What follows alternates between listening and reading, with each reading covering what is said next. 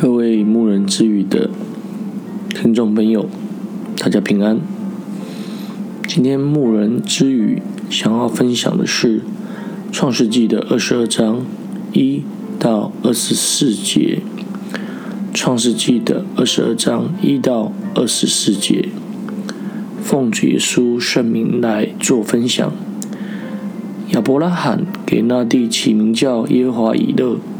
直到今日，人还说，在耶和华的山上必有预备。我们来思考两个问题：由亚伯拉罕献以撒，我们来思想奉献的一个道理。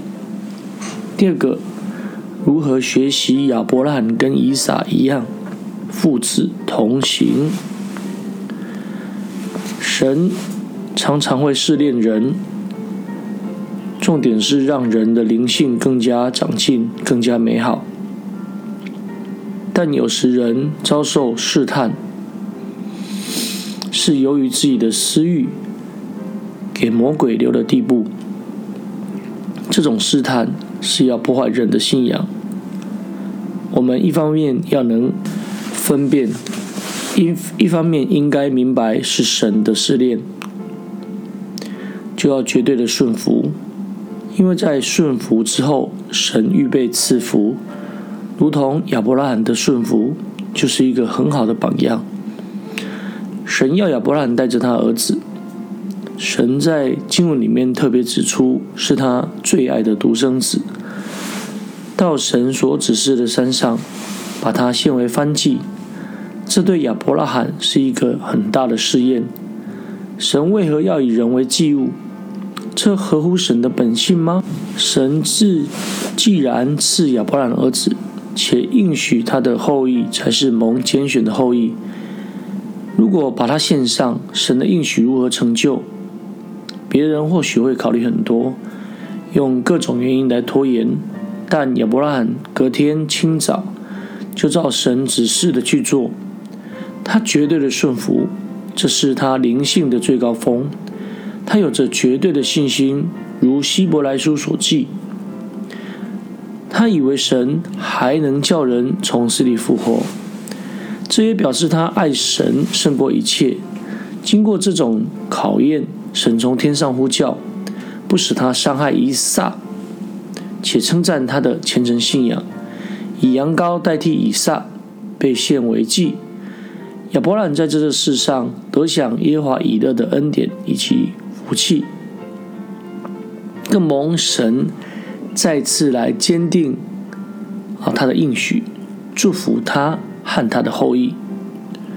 我们顺服的事上，我们必能够像亚伯兰这样体会神的真理以及福气。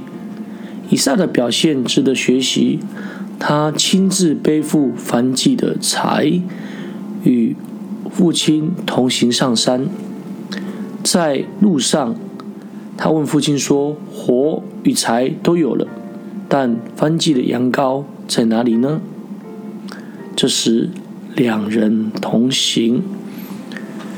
然后，当父亲说：“神必自己预备，父子同行。”因此，从以撒的身上可以看出他对献祭的一个熟悉。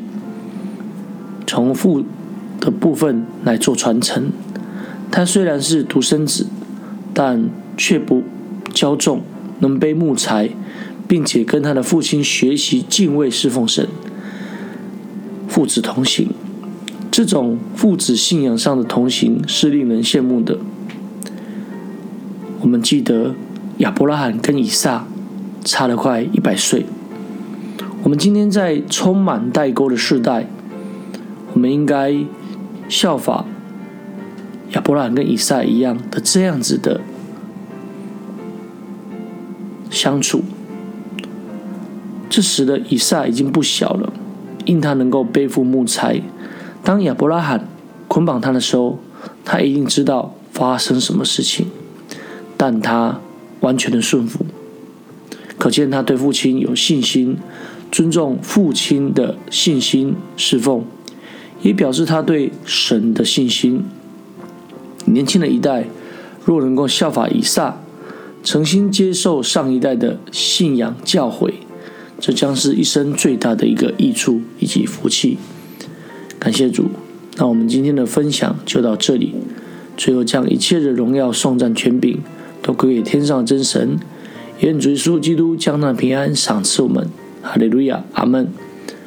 啊，各位牧人之语的听众朋友，大家平安，下次再会啦。